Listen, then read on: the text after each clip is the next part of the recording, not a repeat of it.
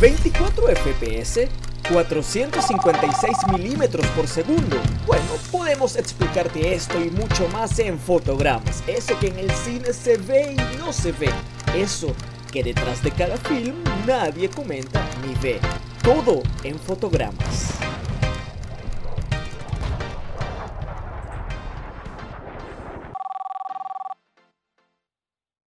Taxi Driver, Tiburón, El Padrino, la mítica Star Wars y la salvaje Pulp Fiction. Hoy en Fotogramas volvemos a contar y destacar la historia de nuestro amado cine, llegando a romper paradigmas y reinventarse a través del tiempo. ¿Qué historias nos traerá hoy en Fotogramas?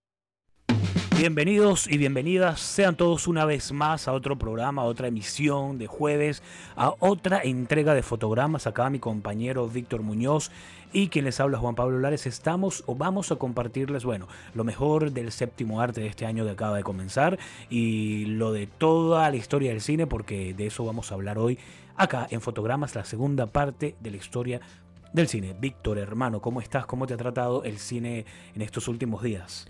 Mira, Juan Pablo, excelente, genial. Este inicio de año fue, bueno, muy, muy, pero muy beneficioso. Y este cine se, se ve completamente comprometedor y yo me siento fantástico. ¿Qué tal tú? ¿Todo bien? ¿Todo correcto? Sí, vale. Este, ¿Has visto material bueno y nuevo por allí o todavía estás... No, no, no. Todavía no me he dado chance, no me he dado el lujo de, para verlo, pero me, he me he revisto algunas joyas viejas que me gustaría recalcar hoy en día, ya que estamos hablando de historia del cine, para de una vez dar a conocer y también queremos estrenar una nueva sección aquí en Fotogramas, que es una sorpresita. Esperemos que el tiempo no se, lo, no se nos comamos el tiempo. Eso lo vamos a tener al final. ¿Quieres que sea al final? O no, después del, del, tema principal, para que sea como el platillo fuerte. Claro, yo sí me he visto unas cuantas buenas películas. De hecho, anoche me vi una llamada Voces española a la gente que, bueno, que le guste el cine de terror. Búsquenla, está en Netflix y es bastante entretenida. Quizá no es la gran cosa, pero bueno... Eh, eh, ¿Sabes qué me recordó esa película que eh, había olvidado, ¿no? Que el cine español es bastante bueno, tiene muy buena calidad en comparación a, otros países. No sé qué piensas tú al respecto. Sí, sí, no, de hecho el cine español tiene una historia súper vasta del cine, ¿oíste? Sí, es, porque, es verdad. Porque se llenan, mira, incluso este, las mayores películas hoy, hoy en día, este, el, cine español está dominando muchísimo, gracias a series como La Casa de Papel mm. o este Sky Rojo o algunas otras series que son españolas. Sky, Rojo es española, no sabía. Bueno, trabajan en español y fueron los mismos creadores de La Casa de Papel. Mm, no, es que ni siquiera la he visto, pensé que era algo anglo. Pero bueno, sí, no, es bueno, es multicultural porque participan todos, cubanos, mm, argentinos, venezolanos, de todo tipo. La voy a buscar a ver qué tal. Eh, ¿Tú la recomiendas? adelantándonos aquí antes de... sí, yo, yo la recomiendo, solamente he visto la primera temporada, la segunda temporada aún no la he visto pero la recomiendo bastante porque si son fanáticos de la casa de papel o vis a vis, encontrarán ciertos, ciertos elementos muy familiares de, la, de esta serie, como la narración de fondo, este, un drama muy novelero, pero con un estilo de acción y muy dramático, pero no te, no te, engancha, no te, no te aburre. Sí, de verdad que sí. Bueno, eso no se me había olvidado de, verdad lo bueno que, era el cine español porque tenía tiempo sin ver eh, películas españolas. Estaba como más centrado en las series, pero pero sí, es un cine de bastante calidad. Tiene un nivel muy, muy considerable y, bueno, nada. Este, ya en las recomendaciones hablaremos de lo que Más a fondo sobre esto. Exactamente. Entonces, Víctor, vámonos con el tema de hoy, jueves, acá en Fotogramas, la historia del cine, la segunda parte, que para quien no lo ha escuchado, bueno, vayan a escuchar en Spotify, porque no lo van a poder eh, reescucharnos nuevamente o, escuchar nuevamente en, en C100 Radio en la emisora por donde salimos los jueves y domingos. Pero en Spotify están, están en YouTube. Lo que pasa es que en YouTube tenemos un pequeño delay. Ya eso es bueno, es cuestión de logística. El tiempo a veces eh, no alcanza, pero en Spotify están todos los episodios. Así que la primera parte de la historia del cine ya está allí. Pueden ir a buscarla, que abarcamos desde el inicio hasta el, más o menos el, la mitad de la década, de la década del siglo pasado. Y vamos a arrancar ahora con, no sé si quieres arrancar con los blockbuster, eh, Víctor, ¿o tienes algo no, por quería darte una introducción muy que esta, esta tarde, mientras consideraba cómo iniciar este programa, se me acabó, este, vi que gracias a, sabes que yo te comenté en la en el, episodio anterior de la primera parte, ah. que el cine cambió gracias a la Nouvelle Vague de, de Francia.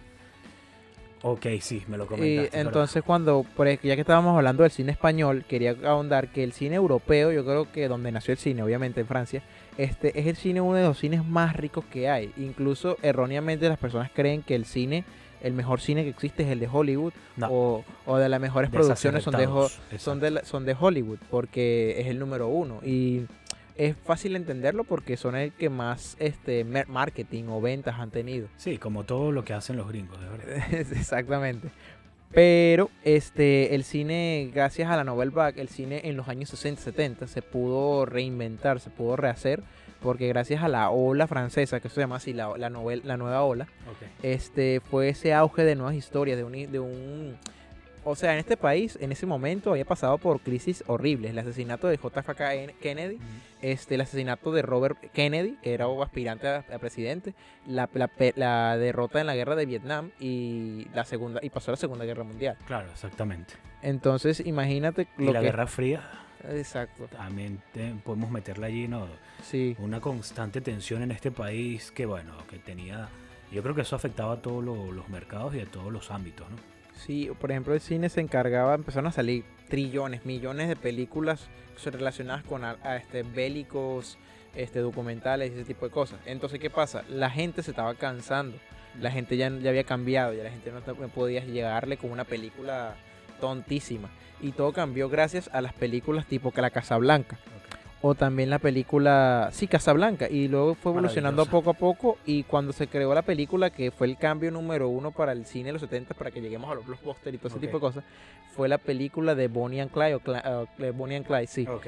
Que fue la primera película que mostraba este, eso mismo que reflejaba en los 70, la crudeza. Que por- como películas como Taxi Driver, Mm. El Padrino. Eh, mostraron esa crudeza, lo gracioso y los daban unos estándares de, de cómo son los actores hoy en día, que son galanes, rudos, este, sarcásticos y están contra todo pronóstico. ¿Me explico? Entonces Claro, fue cambiando totalmente. poco a poco todo ese tipo de cosas. Así mismo, eh, eh, ahora que, que nombras a Casablanca, me imagino que la viste. Y bueno, Casablanca, hoy en día es que no sé por qué sucede esto, Víctor. Me imagino que por todo lo que tiene que ver con, con, eh, con el streaming, ¿no? Con estas plataformas de streaming que hay tanto contenido. Pero yo recuerdo que hace mm, no tanto, 15 años atrás, 20 años atrás, la cuestión era diferente, ¿no? La gente que realmente sabía de cine eh, te hablaban de, de- éxitos y, y de títulos de toda la vida, como esa que tú acabas de nombrar, que Casablanca estuvo siempre eh, eh, con- muy bien estimada, ¿no? Era muy, muy eh, a- a- alabada, era muy adorada, eh, se convirtió en una película de culto. Tanto así que bueno, que yo era como cinéfilo de esas personas que buscaba, o tuve una época que buscaba solo títulos viejos y pude ver eh, Ciudadano Kane, por ejemplo, Casablanca. En Ciudad Kenny es una obra maestra. Sí, eh, entonces eh, hay una que, que quizá tú la has visto o no, si no tienes que buscarla que se llama, es italiana, que se llama La Dolce Vita, que la gente, o sea, los artistas, lo- los cinéfilos puros y duros, adoraban esos films, pero con una vehemencia impresionante y a mí eso me llamaba la atención y, y bueno, yo las buscaba y las veía y, y sí me gustaba muchísimo. Pero ahora que la mencionas, yo digo, ¿por qué yo más nunca escuché hasta ahorita que tú acabas de nombrar a Casablanca? Porque yo más nunca he escuchado esos títulos viejos. Eh, no sé, es algo que me acaba de surgir. Y quizás es por esto el streaming, que ahora hay mucha variedad y fresca, ¿no? Eh, casi que, bueno, mensualmente casi que tienes unos cuantos títulos por ahí que se estrenan, no solo hablando de películas, sino de series. Entonces, eh, eh, no sé, me parece muy raro y, y esto es algo que, que estoy acá reflexionando, que quizá tenga o no que ver con el tema, pero bueno, No, sí tiene mucho que ver en realidad y para no alargarlo tanto, porque si no hablaremos todo solamente, solamente de Mm. esto, pero Steven Spielberg, este, él dijo, cuando yo pregunto de los clásicos del cine a, la mayoría de cineastas, según él lo que dijo, estoy citando lo que él dijo, Claro. yo no me reencuentro con respuestas satisfactorias. La mayoría de veces me llevo que si películas de los 60 para arriba o 50. Nadie me dice películas de los 30, de los 20, donde nace ese cine que está puro en su esencia. Él dice, lamentablemente tenemos eh, la sociedad hoy en día se ha limitado a conocer una pequeña parte del cine que es lo donde dicen que es lo más rico, que es lo más bello. Claro, una película de Scorsese es una película muy buena. Claro. Una película de, de Francis Ford Coppola, claro que sí es muy buena, pero tienes que ver películas más allá. Este, de este. No me acuerdo el nombre, no me acuerdo el nombre, me acuerdo el apellido, el nombre de Griffith, que fue el, eh, que fueron los primeros del cine de, de western. Claro. También. Eh, wow, ya va, que estoy buscando en mi base de datos y estoy perdido. No, tranquilo, dale. Bueno, pero para decir nombres rápidos, tenemos a Kurosawa, que es, una, es un artista visual del blanco y negro Claro. que saltó a color en los muchísimos años. Un señor que, bueno, impresionante. Y también tenemos directores como. Bueno, aquí, per- per- per- aquí ya raspé. pero esto No, lo no, que, vas bien, Lo que, creo que vas bien. Lo que se, la que se refería a eso era Steven Spielberg, que lamentablemente tenemos. Incluso también dijo esto este Guillermo del Toro. Mm. Lamentablemente nuestra cultura se limita a lo que tenemos cerca y no buscamos más allá de lo que hay. Entonces. ¿qué pasa? Que tenemos una cantidad ilimitada de información, de referencias, de, de, de imaginación y es perdida porque no la buscamos. Así mismo, yo creo que deberíamos hacer un programa eh, simplemente hablando de eso, ¿no? Que Tocaba Sí. de nombrar a Kurosawa. Y como Kurosawa, bueno, estuvieron por allá por Italia, lo- el- el- como te acabo de mencionar, esta película grandiosa de, de la Dolce Vita, pero bueno, estuvo Fellini y Pasolini que hacían un cine excepcional. En, en España estaba, fíjate, en España ya desde ese tiempo venían haciendo cosas interesantes con, con el señor Buñuel, Luis Buñuel, Jorge Sí. Luis eh, Buñuel. Y, y así nos podemos ir, como, como tú acabas de decirlo, nos podemos ir a unos cuantos países, Francia, Japón, España, donde se hacía un cine súper distinto al de hoy en día, clásicos que bueno, que la gente amaba durante décadas y, y no se salían de la memoria de las personas tan fácilmente como hoy en día que bueno, que ya año tras año van saliendo cosas y nuevas y nuevas y nuevas. Y, y esa, esa cultura de, de atesorar una película como que se va perdiendo, ¿no? No sé. Sí, hoy en día se hace, pero lamentablemente son con películas que, bueno, ya no lo tengo que nombrar, todo el mundo tendrá en mente de quién, de quién o qué empresa estoy hablando. Entonces pasa eso, que atesoran muchísimo algo que solamente pega por un momento, por así, decirlo, y no atesoran algo de hace muchísimo tiempo. Y es normal, pues la generación va cambiando. Quizás unos Claro, años digan, wow, recuerdo otra película de hace 100 años que impresionante. Yo veo, yo he visto películas, por ejemplo, hace, hace- yo soy fanático, ya de este programa están conscientes que yo soy el geek aquí, el, el rarito. Este, yo veo películas de Tim Burton, la película de Beat- Bat- Beetlejuice o Batman, Ba- Ba- o de Batman, Batman regresa. La calidad de esos films pareciera que fueran de este año. O sea, son películas que aún no le... ha- Hay películas que envejecen muchísimo, Claro, como sí. Star Wars, que ya vamos a hablar de Star Wars, que envejecen demasiado, que tú la ves y dices, ¿cómo pudo gustarme esta película hace tanto tiempo? Mm. Pero bueno, para llegar volver a que vamos todo con todo esto que dijimos. Sí, antes de hacer Gracias. la primera pausa, lo- los blockbusters, ¿no? Sí. Que, que Víctor habló sobre estas crisis que hubo en Estados Unidos y ya saliendo de la, de, de la guerra de Vietnam para acá en los 70, ¿no? Nace algo llamado blockbusters con un fenómeno mundial en, en cuanto al cine que bueno, eso trascendió o se alargó por muchos años, Víctor, creo que sabes de lo que estoy hablando, ¿no? Sí. ¿Sabes por dónde voy? ¿Quieres hablar tú de los blockbusters? Explicarle a las personas qué es un blockbuster. No es solamente esta gran compañía o, franquicia de, de venta y alquiler de videocasetes Sí, sí, sí. o de, de, de películas, ¿no? Que, que eran cintas de películas Exacto. como, como las veíamos Sí, sí, bueno, sí, este, vamos a hacer aquí una pausa en C100 Radio y vamos aquí a hablar sobre los blockbusters. Claro, ya venimos, vamos. Bueno, mira, los blockbusters, querida audiencia, Mm. este, solo, lo voy a decir una sola palabra, grandes producciones. Grandes, Ajá. unas pocas palabras, perdón. Este, cuando la, con la llegada de Steven Spielberg con las películas como E.T., Mm. no, perdón, me- me- creo que me fui de largo. Este, con la película de Steven Spielberg, este, Tiburón, se dieron cuenta, es que no me acuerdo si Tiburón vino primero o E.T. vino primero. Ah, estoy como la ciencia, el huevo o la gallina. Ya lo vamos a buscar acá cuál fue el primero. Sí, cuál fue el primero. Pero bueno, cuando este nació este tiburón, se dieron cuenta que los fines de semana, los viernes, son el mejor momento para estrenar una película. ¿Qué pasó? La película fue un, un éxito comercial y marketing porque se empezaron a vender gorras, camisas. Ah, Tiburón fue primero, ¿cierto? Exacto, Sí. Tiburón sí. fue primero. Eh, mira, ahí está, con razón. Yo decía, oye, es imposible que haya sido primero tibu este, E.T. que Tiburón, porque E.T. es muchísimo mejor película que Tiburón. Sí. Pero bueno, entonces, gracias a todo eso, se empezó a, a llenar. Las personas iban con disfraces, iban con pancartas, se vendían póster, imágenes, o sea, una belleza espectacular de marketing. Pero todo se triplicó y explotó gracias a la llegada de George Lucas con Star Wars. Eso. Y lo impresionante del cine es que, para terminarlo, para decirlo rapidito con todo lo que dije anteriormente, este, el cine se transformó en algo crudo, en algo que intentaban llenarse de, de una realidad que el mundo está pasando. Para evitar eso, poco a poco se fue creando un mundo fantasioso donde se buscaban historias más llamativas, más fuera de lo ordinario y empezaron a hacer los blockbusters. Llegó Terminator, llegó Titanic, llenó, llegó Volver al Futuro, las tres películas de Volver al Futuro que son espectaculares.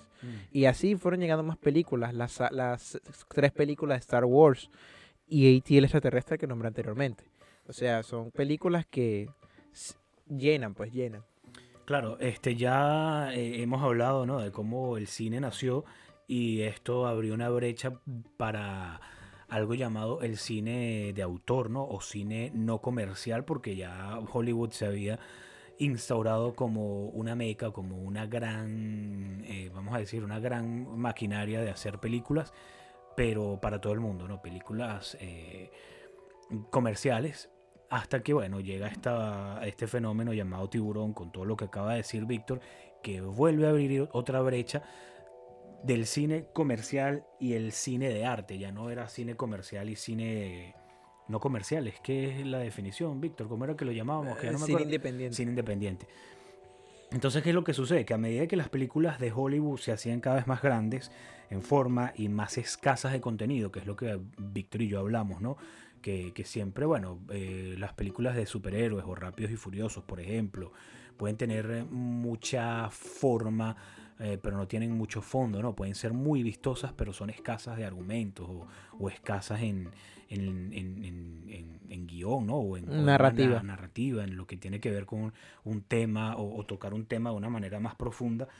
Entonces, bueno, el cine de otras regiones fue reaccionando a su vez y así se profundizó, se profundizó la grieta entre el llamado cine comercial, cuya principal factoría siguió siendo Estados Unidos, como acabo de decir, y el cine de arte, elaborado en mayor abundancia en otras regiones del mundo, como Víctor también lo mencionó, eh, Francia, lo, eh, lo acabo de decir yo en España, eh, Japón, también, bueno, comenzó esto de la India hacer su, su cine a su manera y otros países asiáticos. Y bueno, la gente que, como dije al principio, tenía un gusto un poco más ex- exquisito, un poco más exigente, dejó de mirar a Hollywood y eh, comenzaron a ver hacia otro lado. Y era este tipo de películas, como dije como dijo Víctor, y como yo le seguí el, el- el- hilo, ¿no? Casablanca, por ejemplo, Lo que el viento se llevó, que fueron películas o títulos que duraron, mira, muchos años siendo alabadas y amadas por, por los que saben de cine, ¿no? Eh, Ciudadano Kane, eh, La Dolce Vita en Italia, hay una super vieja que, que siempre la gente que, bueno, que sabía de cine hace mucho tiempo nombraba mucho, que es una llamada o titulada Metrópolis, que impresionó mucho en su momento y después la gente de los años posteriores decía es que fue una película visionaria porque lo que se mostraba allí en Metrópolis está sucediendo hoy en día, ¿no? Que es como la automatización del ser humano, la, el embobamiento por la tecnología, por la ciudad. Y bueno, es, una película maravillosa en blanco y negro y es muda y era una cosa fenomenal para la época, ¿no? Este, Entonces sí, así surgió esta nueva onda de, bueno, el cine verdaderamente artístico que ya de por sí el cine, el cine, bueno, estaba haciendo arte. Entonces uno se pregunta, ¿pero por qué o en qué momento deja Tiburón, E.T., Star Wars de ser arte para convertirse en un producto? No sé si tú puedas responderme esa pregunta, Víctor. Yo si creo tienes- que te voy a responder con otra cosa que se me ocurrió mientras hablabas de Metrópolis que me parece muy interesante. A veces el cine comercial también tiene sus factores que, agarran las grandes producciones y convierten la producción en algo mágico, como el caso hoy en día de Doom. Ok. Entonces, ¿qué pasa? Cuando una película que salió en su momento y fue súper criticada y hoy en día es súper alabadísima, es Blade Runner. No la 2049, No, sino la, ori- la, la primera, con, con, con Harrison Ford. Ah, Esa película narra muy crudo y de manera muy lenta y fría sobre el cyberpunk y la sociedad de hoy en día, como, como la sociedad de ese momento.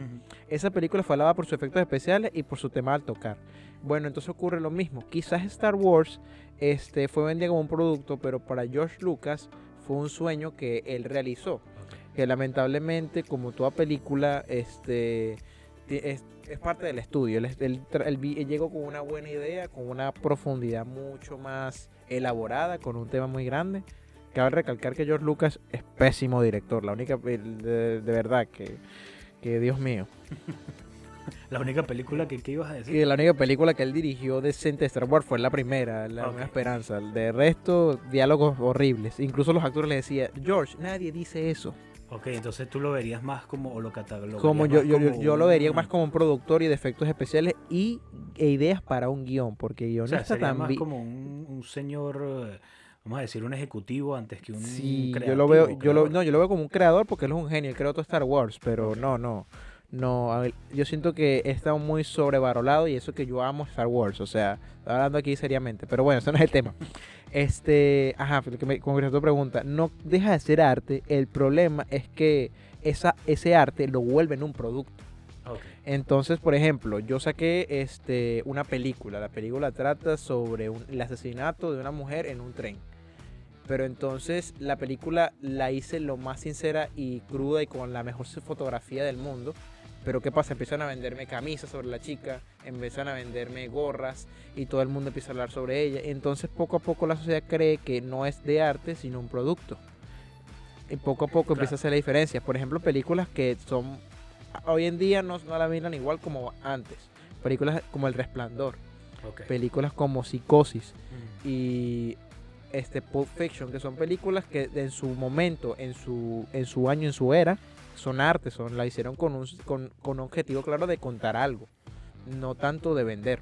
Claro, pero eh, no sé por qué se me abre o, em, me surge también la pregunta de hacerte, ¿no? Preguntarte nuevamente a ti, esto de convertir un- una película o un film en un producto es algo premeditado, es algo que el autor o el creador quiere desde un principio. Esto te lo pregunto porque Star Wars, o, no nos vamos a ir tan lejos, vámonos más para acá, para no hablar solo de, de lo viejo, ¿no?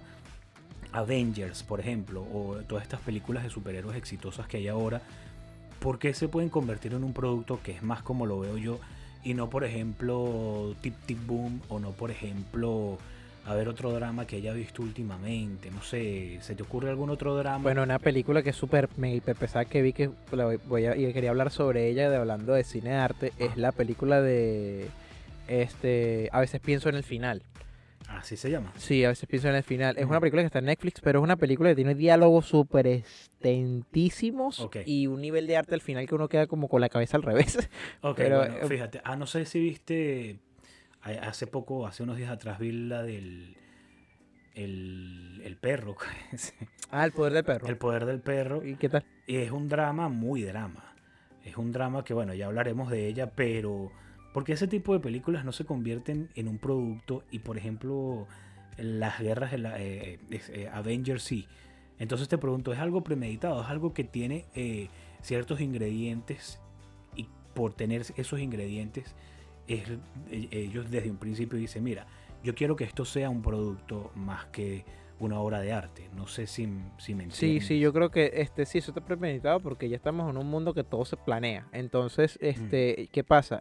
Ellos saben una historia mucho más simple. Claro, hay películas que se exploran algo diferente, como por ejemplo Dark Knight de Christopher Nolan, que él no lo hizo pensando en un producto, él lo hizo porque el estudio le dijo a un Batman realito y le agarró y escribió su guion bien fumado y fue, hizo una, una obra maestra en películas. Pero, entiendo. y algunos actores trabajando, pero es, las dos cosas, es dependiendo del grupo que trabaje y quieran hacer algo fuera de lo que le pidieron. O también que el, el- el estudio o la producción le diga, mira, quiero que me hagas Chanchi, este es un superhéroe, un superhéroe asiático, así que tenemos que abarcar lo mejor posible. Que hicieron peli, este, un combate entre padre e hijo, este súper sencillo, la dualidad, el personaje, el único conflicto que tiene es que no sabe quién es en el mundo, muy cliché, Totalmente. y efectos especiales a diestra y siniestra, muy espectaculares, muy vívidos. Yo aplaudo Claro. En verdad que aplaudo a todas las personas que trabajan en efectos especiales, Sí, porque sí. eso es un trabajo muy arduo, pero ellos mismos saben lo que están haciendo. Ellos mismos Claro. saben que esta película no va a ganar un Oscar, no va a ir nominada a Mm. ningún lado, pero va a ganar millones y millones porque todo el mundo vaya a verla. Ok, entonces más o menos algo así como que vamos a, a- El planteamiento sería, vamos a hacer algo ligero que sea consumible. Exactamente. y que sea para todo tipo de público, como hoy en día puede ser el reggaetón, que es un tipo de música que cualquiera puede consumir y, y- y es para que, bueno, y pueda, para- y para cualquiera venderse puede, cualquiera puede, es por eso que estoy diciendo de que hoy en día lamentablemente por culpa de las películas de Marvel todo el mundo se cree crítico de cine, Ok. porque son películas fácilmente analizables, son películas que un- Entiendo, una que uno puede observarla, una puede digerirla. Esa es la mejor palabra que puedes haber dicho, es que son más fáciles de procesar y de Exacto. consumir. Porque yo les, yo les muestro a alguien que no está acostumbrado a musicales, le muestro Tic Tic Boom y va a decir, Víctor, me estoy aburriendo. Es verdad. Es Y cierto. esa película, a mí, yo, ni- yo en ningún solo momento me dejé de, de estar al filo de la- de la- del asiento. Yo estaba súper emocionado, súper expectante. De hecho, a mí me conmovió y Sí, la- alguien te dirá, pero ¿por qué te puede conmover eso? sí. Y hay películas, por ejemplo, Doom, que yo la sentí muy larga, pero yo la Mm. sentí perfecta. Como yo dije, wow, se atrevieron a hacer este tipo de cosas. Esto, era, esto es muy difícil. Sí, es verdad. Y me mantuvo también muy emocionado, pero hay millones de personas que dicen que es muy aburrida, que dicen Sí, que, ay no, le faltó, a la gente sí ve tonterías, y yo tipo, ¿cómo, cómo puedes decirle tonterías a esa obra maestra? No, ¿Estás a mí, loco? a mí me, a mí me fascinó. De que es larga y es densa, sí lo es, pero, pero no es una eso- película que eso- No, aburre. pero es la idea, es la historia que quieren contar, es Claro. el planteamiento que quieren contar. ¿Y tú crees que Doom pueda catalogarse como comercial o como Yo arte? creo que Doom es de esos casos de que lo comercial puede ser arte. Maravilloso. Te voy a leer algo que te va a gustar, porque tiene que ver con, bueno, con lo que estamos hablando, que después de todo esto de el, el- el cine o, o los blockbusters y esta brecha que se abrió, abrió nuevamente en- entre el cine comercial y el cine artístico, ya no era cine comercial versus cine, cine indie o independiente, eh, surgió algo llamado el cine postmodernista, ¿no? O la era postmoderna, que dice así, para cierto sector de la crítica en el cine, ingresó, o el cine ingresó hacia la década de los 80, ¿no? Ya eh, viniéndonos más, a- más acá. eh, el cine ingresó en el posmodernismo, como iba diciendo.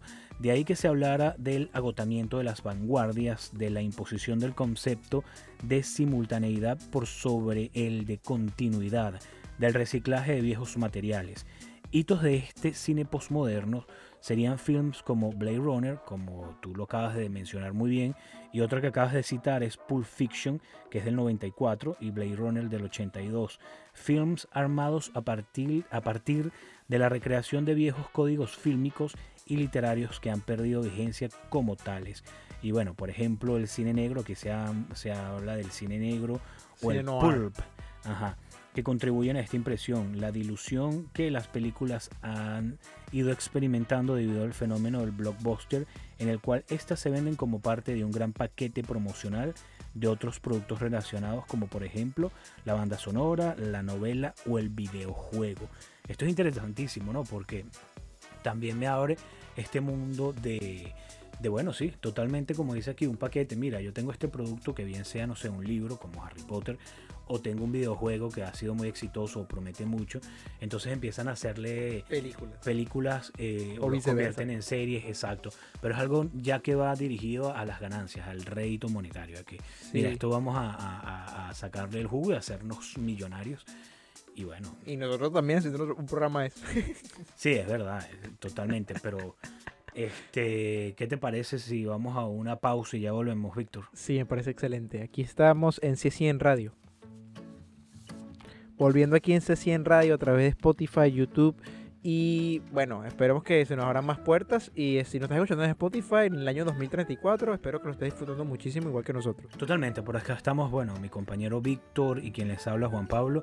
Pueden seguirnos en las redes sociales como arroba Juan Pablo Lares Guevara, arroba Cuchufo, ¿no? Cuchufo. No, no, no, no pregunten, ya lo cambiaré algún día. Exacto, también, bueno, este Víctor eh, tiene otra otra cuenta que es arroba pictórica estudios. Exactamente, de fotografía. Ay, gracias. Exactamente, porque bueno, Víctor es, fotógrafo, para el que no lo sepa, el que esté interesado en un servicio y si quiere hablar de cine durante la sesión, tú diga bien. Así mismo, entonces ya saben, eh, si dices que vas de parte de fotogramas, ahí descuento con el código fotograma. Exactamente. El código de descuento. Entonces, nada, un abrazo también a, toda la familia de C100 Radio, todos esos creadores y creativos que forman parte de, de C100 Radio. Nos abrieron las puertas a nosotros para que, bueno, eh, rompiéramos un poco el molde porque ellos están acostumbrados a hacer otro tipo de programas y otro tipo de material y bueno, este, nos, eh, pues sí, nos aceptaron y, nos recibieron y nos han recibido con mucho cariño durante todo este tiempo. Y Víctor también se está encargando de bueno, llevarnos a la parte digital con Spotify y YouTube. Así que agradezcanle a él, síganos, búsquenos también en Facebook para que vayan ahí, estén conectados con nosotros. Estamos igual Juan Pablo Lares Guevara, Víctor está como Víctor Muñoz. Así es que es Víctor, Víctor Muñoz en Facebook, en Facebook ¿no? canto. mira que no había caído en cuenta, ¿verdad? Todo el mundo me dice eso. pero bueno, nos quedamos en que en la, en la era postmoderna del, del, cine. Sí, que bueno, esto después eh, con, con eh, estos eh, títulos como Blade Runner que acabamos de decir o, o el Pulp eh, que fue también otra vertiente, otra forma, o, otra manera de quebrar lo que ya se estaba haciendo y de, salir un poco de, lo preestablecido hasta que no sé si quieres decir algo y después arrancar con la era digital o del internet o vamos de una vez a la era de internet que ya soy bueno lo que me gustaría decir es lo que me gustaría decir este gracias por otorgármela es que el cine este, durante la era de postmoderno llegaron muchísimas películas en los 2000 y los 90. Mm. Que si las nuevas de Terminator, las de películas, incluso llegaron las películas, las, las primeras películas de superhéroes, que, que fue los X-Men, este, Daredevil, Wolverine, Daredevil, Wolverine, Blade. Blade, que son películas que establecieron un paradigma y un pilar para los que son hoy en día. Ah, de igual manera se empezaron a contar diferentes historias. Hay, una película que a mí me llama muchísimo la atención, que lo hace en una sola localización con cambios muy raros, que es este la cabina telefónica o la línea mortal. No sé si te acuerdas que ya la recomendé hace sí, Bueno, son películas que poco a poco se fue rayando más a un mundo realista, pero con algo falso de por medio, o algo interesante.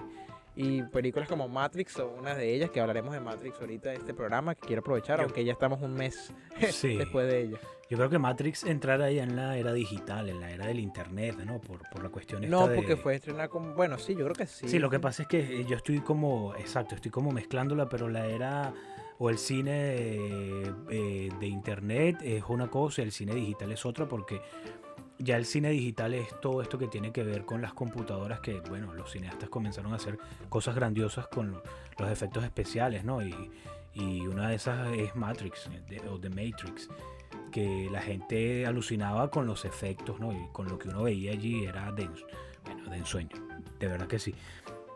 Pero nada, Víctor, este, ¿tienes algo más que decir no, o no, con adelante. cine? Digo, con el cine en internet.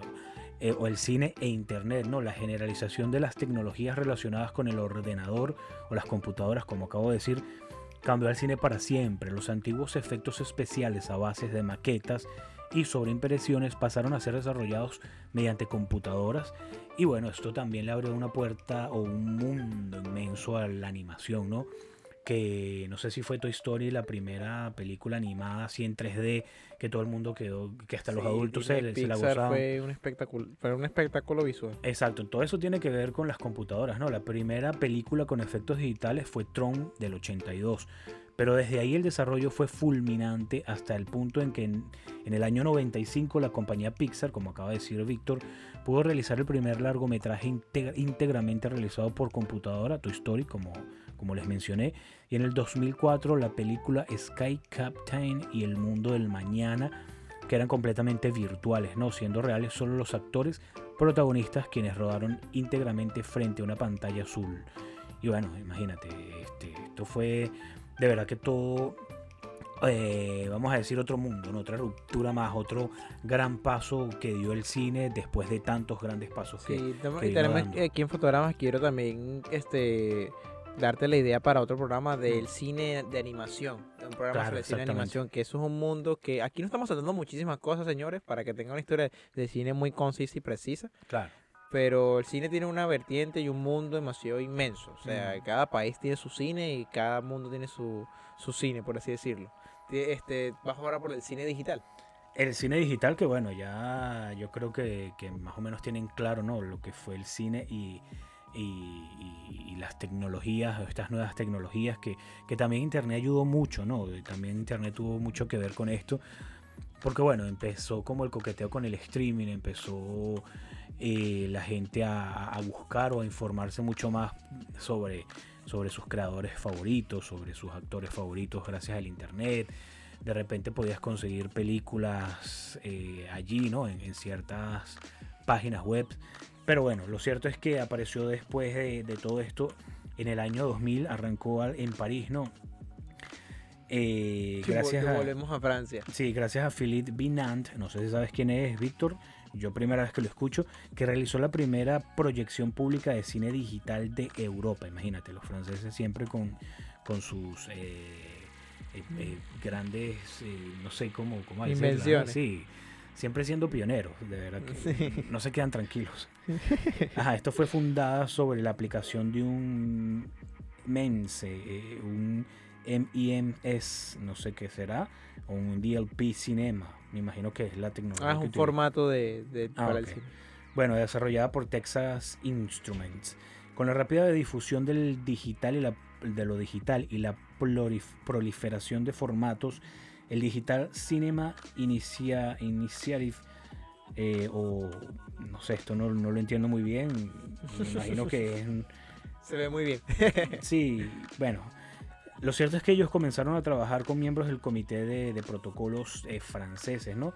Y se publicó un sistema de especificaciones que han adoptado las mayores productoras, productoras estadounidenses hasta el día de hoy, que son los protocolos que indican la codificación de las imágenes, por ejemplo, con el estándar I, eh, ISO, IEC, no sé si tú, tú conoces algo de esto, Víctor, está el 1544-1, el JPEG 2000 y mira, y que se use el espacio del color CIXYZ, no sé qué es esto, a 12 No, tranquilo, bits. sí, comprendo eso. Sí, a 12 Este, déjame darte una pequeña aclaración que veo Ok. que está un poquito confundido. A Lo ver, que sí. pasa es que ver, ¿qué es este, esto? cuando estaban todo, antes el cine, como saben, era antes una película, unos negativos, Ah, la ok, claro. fotocélula. Bueno, cuando llegó la era digital, es muy, en la película, aparte que era más barata para poder distribuirla, el formato que había mucha más información, era mucho más movible, era mucho más moldeable que las películas en cinta. Aparte que el formato análogo ya no se... O sea, se- algunos directores aún lo siguen usando en 2022. Pero, imagínate. pero nada, el cine digital vino y se quedó porque es el cine más usado. Incluso llegó el cine IMAX, el cine Ah, Dolby, Vale, vale. que fueron creando una calidad de video, una claridad de color. Por ejemplo, para explicar algo rapidito, clase de imagen, para cerrar este tema. eh, los colores se dividen por bits. Entonces, si tienen 12 bits, es muchos colores. Pero hoy en día trabajamos, por ejemplo, en la fotografía trabajamos con 32 bits. Eso equivale a trillones o millones de colores.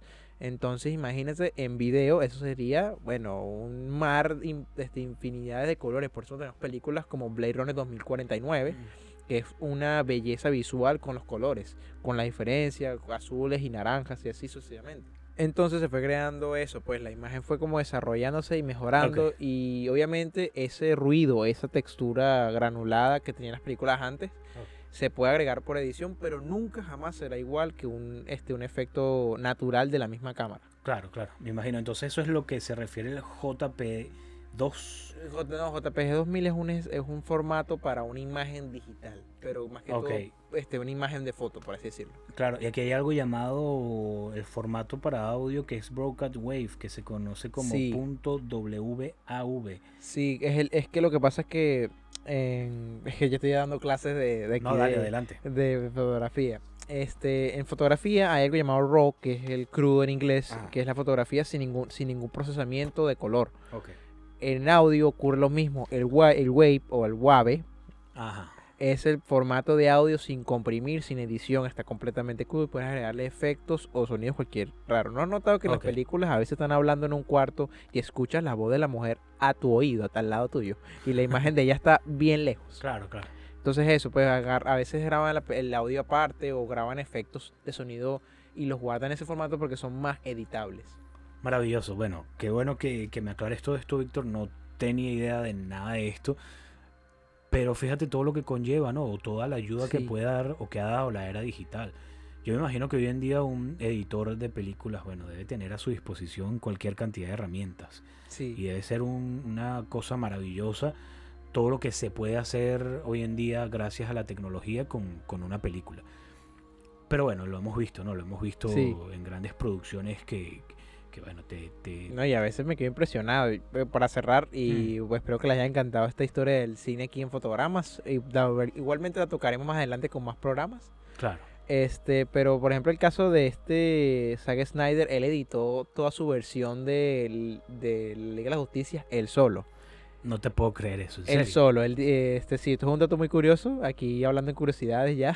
Así mismo. este, él agarró y le dijo a Warner, miren, a- déjenme hacer mi corte de director, regrabar algunas escenas, denme el presupuesto, pero yo no cobro nada. Lo haré yo mismo porque quiero hacerlo. Oh, Aparte que hizo eso, él mismo montó y editó su película. ok. Y hay pruebas de fotografías en su Instagram que pueden buscar si se animan, de él editando el, el film. O sea, eso es, un, eso es un trabajo enorme y son cuatro horas de película. Ustedes dicen cuatro horas de película. Bueno, imagino que Cortipego no. O sea, la película, incluso el, el director fue tan arrogante, pues yo no tengo palabras, que colocó la película en formato de cuatro tercios. O sea, no, no es completa la pantalla, la verás así, para que tú aprecies mejor los efectos especiales. No puede ser. Yo tipo, qué Mira, arrogancia, qué, bueno. arrogancia. Pero es hermoso, hermoso. Fue un hermoso sí, trabajo. No es verdad. perfecto, pero a mí me encantó.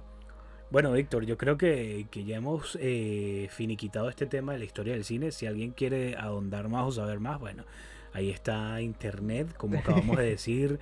Ya Internet llegó hace rato para quedarse y te ofrece todo lo que tú quieras. Todas las maravillas, las mil y un maravillas de... Pero aquí te lo contamos planeta, con aquí sí. te lo contamos con salsa y un refresco, así que tranquilo. Aquí lo puedes disfrutar. Exacto, sí, ya yo creo que, bueno, hablamos de lo más elemental, de lo más importante, ¿no? Lo que marcó un antes y un después en todo esto del cine.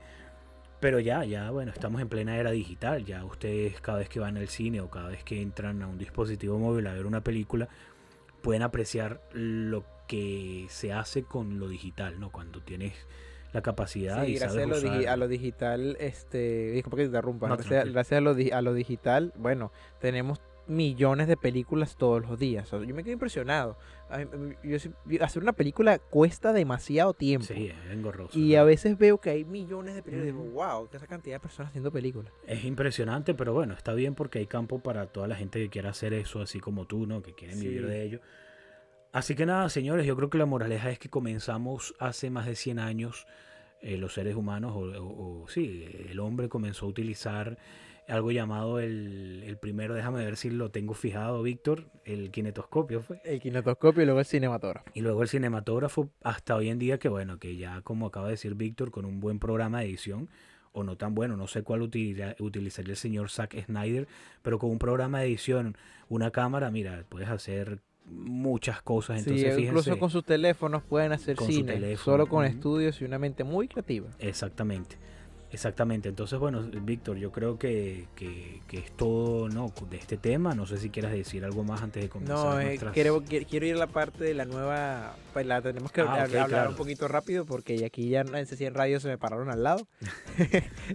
Ok, Aquí- entonces vamos a hacer una pausa y en el regreso eh, eh, venimos con la nueva sección de fotogramas que se va a llamar, ¿Cómo Eh, arreglaríamos una película? ok, ¿cómo arreglaríamos una película, un film, eh, una producción? Nada, vamos a o la una pausa. serie también se puede arreglar. O una serie, vamos a la pausa y volvemos. Ajá, familia, aquí estamos en fotogramas, en fotogramas nuevamente. Hoy estábamos hablando porque ya terminamos el tema de hoy, jueves. O si es domingo, bueno, si lo estás escuchando domingo, maravilloso. Eh, estuvimos hablando sobre la historia del cine, la segunda parte, pero ahora vamos a, un nue- a una nueva sección acá en fotogramas llamada ¿cómo arreglaría yo? ¿Cómo lo arreglaría? Haríamos una película de nuestra humilde y bella opinión. Te da mucha Es risa. que cada vez que le pregunto a Víctor, él le agrega algo más y se hace más largo. Entonces, ¿cómo arreglaríamos una película en mi bella y humilde opinión? No, mentira, ¿cómo arreglaríamos una película? Así mismo, vamos. Hoy hablaremos sobre la película, la, bueno, en nuestra humilde opinión, la infame, la, eh, la, la cuestionable Matrix Resurrection o Matrix Resurrecciones. Mira, primero, para hab- hablar corto Ya, y Víctor, disculpa que te interrumpa. Yo creo que yo la arreglaría no haciéndola. No. ¿Por qué Bueno, hiciste? sí, eh, tendríamos que, tendríamos que viajar en el tiempo, eso es lo mejor arreglo. Dejándola de hacer. Sí. No, mentira, a ver, continúa. Este, bueno, esta película, para hablar rápido, esta película a mí me emocionó muchísimo porque marcó un regreso después de 20 años. Yo las vi después que, de mi nacimiento, obviamente, pero desde pequeño siempre he sido mi amante de Matrix. Muchas personas dicen que las dos, las dos últimas son malas, pero tienen su toque y son muy buenas. A mí me gustaron, no sé si hoy en día me gusten o me gustarían, pero a mí me gustaron. Muchísimo. Entonces, este, hoy en día me yo me estaba preocupado porque cine el Matrix marcó un punto y aparte en el cine con sus efectos especiales, pero hoy en día ya hemos visto de todo. Entonces, ¿qué punto y aparte marcará este Matrix hoy en día? Lamentablemente no marcó ninguno. Los efectos especiales bien hechos. La narrativa, bueno, este, no sé si la, la escritora Lana Wachowski, no vinieron las dos hermanas esta vez, este, dijo yo haré una película que pueda vender y me burlaré del estudio porque ellos harán una película con o sin mí. Entonces ella dijo, si van a hacer algo con o sin mí, prefiero yo estar ahí. Y se- he leído por ahí que le hicieron, la hicieron así a propósito, Así como. mala. En serio, no sí, como- no mala, sino en sentido de como, como mostrar algo. Por Y, salir del paso, algo Sí, así. exacto, porque de todos modos lo iban a hacer. Y, y la película se siente más como una parodia de sí misma que como un homenaje. Se burlan un poco del tiempo bala, de cuando, cuando Neo empieza hablar con Morfeo, que los momentos cada ratico, este, la primera hora de la película, yo sentí que estaba viendo otra cosa, que estaba viendo como una recapitulación de toda la película. Mm. Y la otra mitad de la película yo sentía que era un Neo en un mundo que ya no necesitaba Neo. Entonces tipo, ay, ¿por qué entonces me muestras esta historia? ¿Qué me quieres contar? Y la película en ningún momento te da una certeza de, de qué se trata todo esto. Solamente te dicen, mira, tenemos que ir a rescatar a Trinity. Ok. ok, vamos a rescatar a Trinity. ¿Por qué? Porque es el amor de vida de Neo y hay que salvarla. Ok, eso ya es una necesidad del protagonista, no requiere la trama lo haga. Entiendo que él, entiende todo eso, pero bueno, vamos a perdonarle esto porque queremos a Neo y somos fanáticos de, de, de Matrix. Bueno, la película hace y deshace lo que le da la gana. se- este, algunos personajes vuelven como el es- este, agente Smith, pero no lo interpreta el mismo, el mismo actor Hugo, no recuerdo el apellido.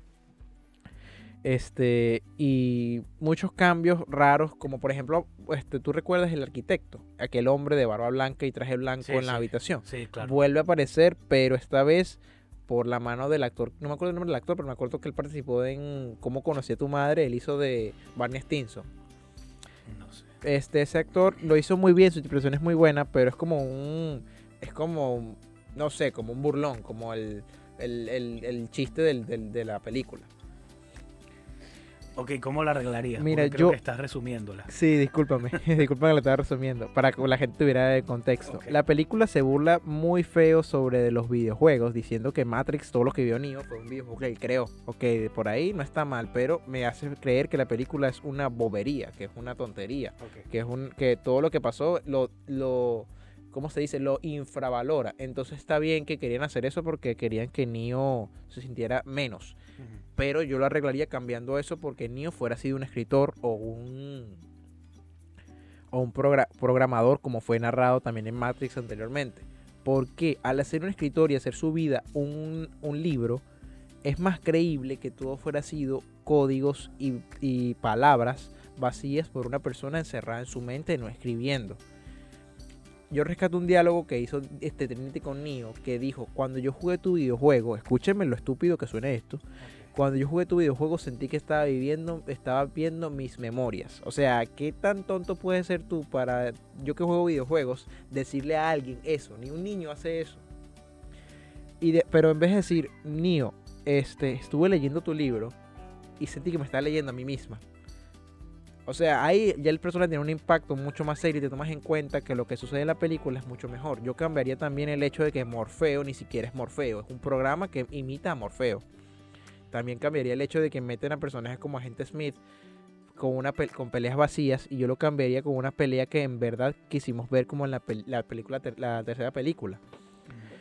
Pero bueno, estoy hablando yo mucho. ¿Qué arreglarías tú también acá? De, de, Matrix. Sí. Ah, no sé, yo creo que se lo hubiese dado a otro director. Porque esta señora o señor, no sé, la, dirigió solo uno. Sí, Lana Wachowski. Solo Lana. Es que no sé, yo creo que o que no tenía ganas de hacerla o ya no tenía más nada que contar. Pero se lo hubiese dado a otro, no sé, a un, director joven que hubiese amado la, la, saga en sus inicios, ¿no? Y que tuviese algo más que contar, algo nuevo. Y ya, yo creo que así, porque es que, mira, no.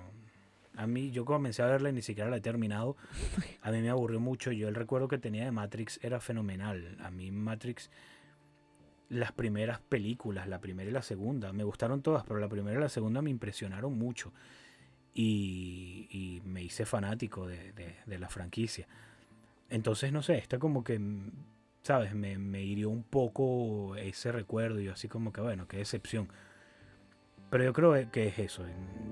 no, digo, no la he terminado de ver, por eso no sé qué, qué, tan mal está al final o qué. Bueno, para decírtelo todo, después que Trinity recuerda, después un plan súper elaborado, medio chimborro, que volvieron este, viejos, yo quitaría todo eso de la de colocar viejas imágenes de la película. En vez de colocar recuerdos, colocaban las mismas, los mismos cortes de la película entera lo colocaban yo fuera cortado eso, por, yo fuera cortado eso y fuera agregado recuerdos verdaderos o fuera sido muy bien como al principio de la película yo creí que iban a hacer que los recuerdos de Neo lo habían distorsionado que todo había cambiado y que la Matrix le había metido en su mente que lo que pasó fue otra cosa no lo que él vivió.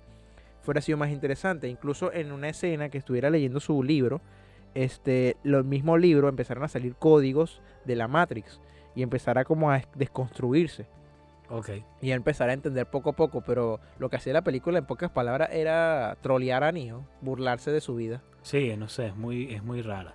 Es muy una película que quizás en unos 20 años, otros 20 años, sea querida por muchos porque una película de culto, como todas las mayoría de películas que ha pasado, como películas como Play Runner que salió y nadie le gustó. Una, mm. dos, 30, 40 años después hermosa, la mejor película de ciencia ficción del mundo. Entonces, entonces quizás ahí alguien la podrá ver, yo no, con buenos ojos. Yo también hubiese quitado a estos protagonistas, a Neo y a, a John Wick sí, esa es otra que no me gustó. ¿Por qué le colocaron el mismo corte de pelo que John Wick? Están dementes. ¿Cuál es el nombre del actor que.? Ah, Kenny Reeves. Kenny Reeves y a la otra muchacha. Carrie. ¿Por qué? Yo los hubiese quitado porque es que al final. fue un, cierre completo. Sí, exacto. Ya, fue un héroe, fue un mártir, ponlo como tú quieras. Y que ellos dos, o, o Neo, haya inspirado a unas nuevas generaciones que quisieran romper nuevamente la Matrix y hacer lo mismo que él. Entonces, bueno, lo mejor por ahí te no, A mí me mató muchísimo fue que a mí me molestó muchísimo fue cuando Neo muere, este, todas las máquinas entran como en paz con los humanos. Entonces los humanos en vez de ah, esa es otra que me gustaría agregar. La película se trata de que a los humanos les gusta el mundo ficticio, que ya lo aceptaron. La nueva Matrix eh, a los humanos les encanta.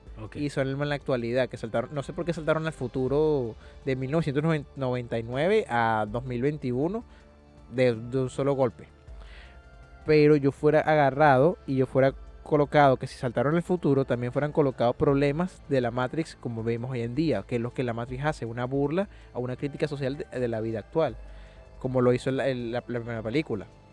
Yo le fuera metido que este, los programas viven los mismos programas se obsesionan con las redes sociales, que los seres humanos viven atrapados de un programa dentro de un programa. Exacto, sí, sí. Que en mundos idílicos falsos. Y fuera metido todo eso y que Neo en su búsqueda que en su búsqueda de liberación fuera cambiado todo ese tipo de cosas. En cambio, la película termina con que, mira, no nos interesa los humanos, nosotros cambiaremos la Matrix para que el mundo sea mejor y ya. Ay, ¿qué hace con las millones de personas que están afuera siendo... Qué locura. Siendo este, colonizadas. Y se fueron volando, eso es lo peor. ¿Quién Ni, Neo y Trinity. No, yo no la voy a terminar. o sea, imagínense, pero bueno. Nah, ¿Cómo no arreglaríamos sé. Matrix 2? O que volvemos en el tiempo, le decimos a, a Lana Wachowski, epa, detente, no hagas nada. O este me dan, nos dan a nosotros mi- millones y la volvemos a hacer bien chévere. Porque no Sí, hay yo creo que tenían que, que- que no, no tenían que, no sea, la, la misma película lo dijo. Y me, me- me molestó que lo hicieran. Una cosa es romper la cuarta pared y otra cosa es hacer un chiste. Le dijeron, este, sí, nuestra compañía Warner Brothers hará una secuela de Matrix. Pero Matrix terminó, sí, pero haremos la secuela de todas maneras porque lo que importa es el dinero. Y yo tipo, ¿por qué Lana Wachowski mete eso en un guion? Si tú te quieres meter con un estudio, hazlo afuera, no lo metas en la película. Perjudicas a la película, no entiendo. ¿Cómo harás esto a propósito? Bueno, esto fue una review y cómo arreglamos la película aquí en fotogramas. Y bueno, ¿quieres pasar la sección de recomendados Sí, rápidamente? vamos, vámonos a otra sección porque ya está nada. Ok.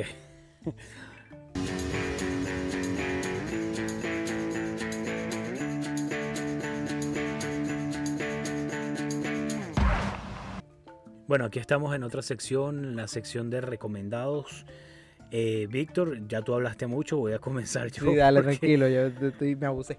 Claro, este, esta- estuvimos hablando hace un momento del, de lo maravilloso del cine europeo, el cine artístico europeo. Entonces, bueno, yo tengo. eh, eh, mientras Víctor hablaba y yo lo escuchaba, se me vinieron a la mente unas cuantas películas. La primera que voy a recomendar hoy es del año 2020, está en Netflix. Vayan corriendo, no recuerdo si es un, eh, una producción eh, eh, propiamente de ellos.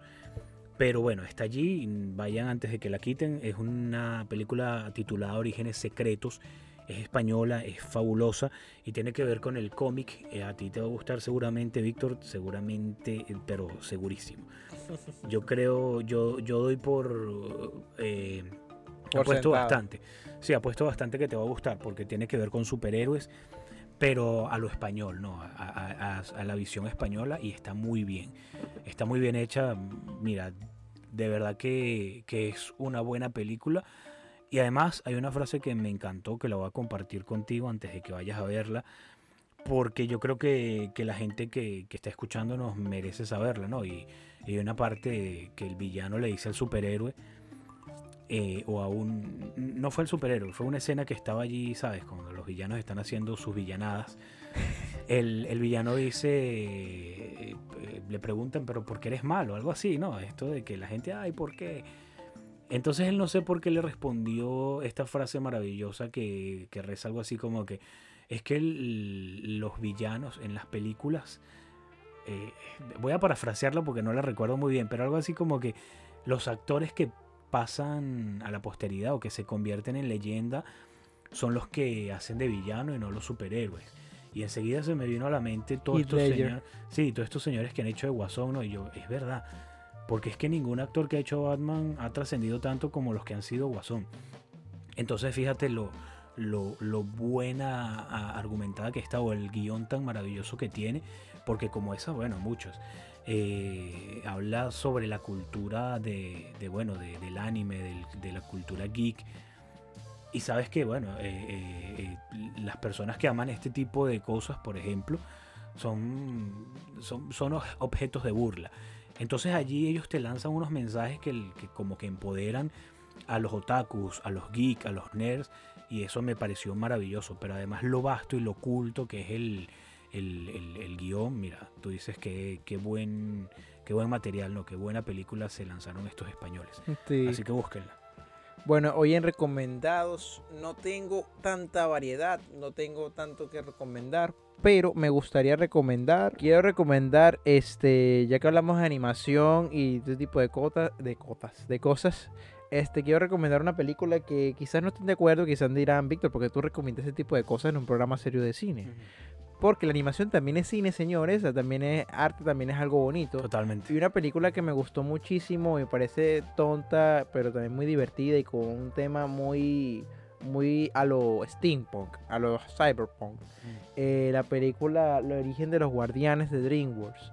Es una película que narra sobre, Ah, la, sobre los, los, los héroes o los personajes ficticios de las, de las festividades y las temporadas. Santa Claus, el conejo de Pascua, la hada de los dientes, cuentos de hadas también. Mm. Y Jack Frost, que es el protagonista. Esta película me cautivó hace muchísimo tiempo cuando salió en 2012, pero porque era joven y me pareció muy buenísima. Sí. Pero la volví a ver con otros ojos con, y me pareció una película muy fría, o sea, tomaba temas muy serios al mismo tiempo que muy maravillosos y con una estética visual y una comedia muy divertida e inteligente. A mí no se me olvida que un Yeti estaba coloreando un, una, un juguete de Santa Claus y Santa Claus le dijo, lo quiero azul, eh, lo quiero azul, no rojo. Y el bicho cuando voltea tenía una hilera gigante y yo que no.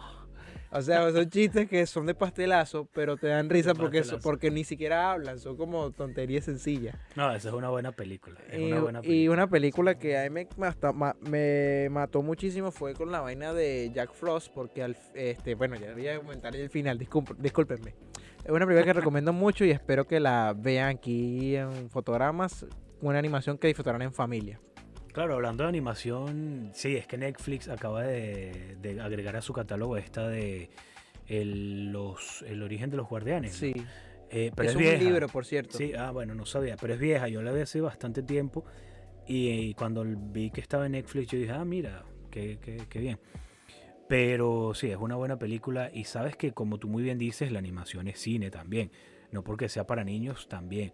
Y yo vi en estos días una película animada en Netflix que extrañamente me atrapó porque, eh, no sé, últimamente me, la película que no me atrapa en los primeros minutos la dejo de ver, pero esa me atrapó mucho, se llama Hilda y el Rey de la Montaña y es bastante, bastante, eh, es bonita, es atractiva y es una animación, es una película animada, pero me gustó mucho la estética del dibujo que era como una cuestión así azulada y, y un tipo de dibujo, no sé, como muy antañoso de estos eh, estos personajes narizones y que con la cabeza redondeada, no, no algo tan eh, elaborado, pero Súper minimalista, minimalista y hermoso. Sí, Me es encanta. bastante, bastante agradable. Bueno, si tienen niños, póngansela allí para que pasen un rato sin, sin molestarlos. Pero bueno, espero que les haya encantado. El, este, ¿Quieres cerrar por hoy o quieres ir a la sección de... o quieres que te llevemos ya mucho tiempo? Mira, este, ¿cuál, cuál se- se- eh, eh, noticia es la que nos falta? Sí, Bueno, vamos a noticias y, y cerramos. Yo tengo una sola y bueno. y- perfecto. Adelante. Ah, Aquí estamos en la sección noticias en fotogramas. Ya para finalizar, tengo una noticia que es que eh, la venezolana Patricia Andrade aspira a un Emmy por un documental que realizó que, que se llama Donde él me necesita. Esta producción busca un galardón en la categoría religión. El documental está bajo la dirección y producción de Adrián Salas y de los también productores Vanessa Rodríguez, Natalia De Negri, Gabriel Sams, Jorge Antonio González y Nelson Bustamante. En las imágenes se muestra que los inmigrantes o muestra que los inmigrantes venezolanos no están solos, ya que cuentan con el apoyo de organizaciones que le tienden una mano en su travesía. Por ejemplo, el programa Raíces Venezolanas de Miami, que lidera Patricia Andrade, con el que brinda esta ayuda a sus compatriotas. Entonces, bueno, al parecer es un- una producción muy interesante por todo esto, que bueno, que es una realidad eh, social muy actual, ¿no? De todo lo que es la inmigración venezolana, y no solo la venezolana, la de muchos otros países, pero bueno, como acá somos creadores o hacedores eh, venezolanos, eh, yo creo que nos toca más, nos toca más la fibra, ¿no? Más directamente que, que si fuera con otra, otra nacionalidad. Pero bueno, ojalá que, que se lleve su Grammy. No he visto el documental, pero no dudo que sea bueno. Eh, ajá, Emmy, no sé, no sé por qué. por Y bueno, será una canción. el Emmy. Así que nada, Víctor, yo creo que eso es todo por este por mi lado. ¿Quieres decir algo más o nos vamos? con- No, que el de aquí ya me tocaron el nombre, me están diciendo Víctor Mavela. Así Ok, que bueno, entonces sí, vamos que a hagamos aquí acá. una pequeña despedida en fotogramas. Espero que le haya encantado la historia del cine, que le haya encantado esta nueva sección. Y bueno, aquí estaremos todos los jueves, todos los domingos a través de Spotify, YouTube y en C100 Radio, nuestra casa que nos brindó esta oportunidad. Totalmente, Víctor. Gracias por, bueno, por haber estado una vez más acá y gracias a ustedes por habernos escuchado nuevamente desde donde, que- donde sea que, donde quiera que lo hagan. Y bueno, bendiciones y que tengan un buen feliz, feliz fin de semana. Se les quiere un montón. Hasta luego.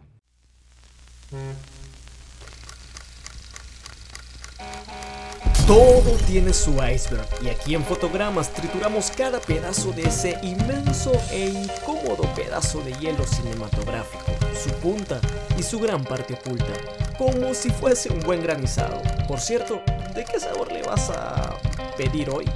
¿Un podcast de cinéfilos para cinéfilos. Fotogramas.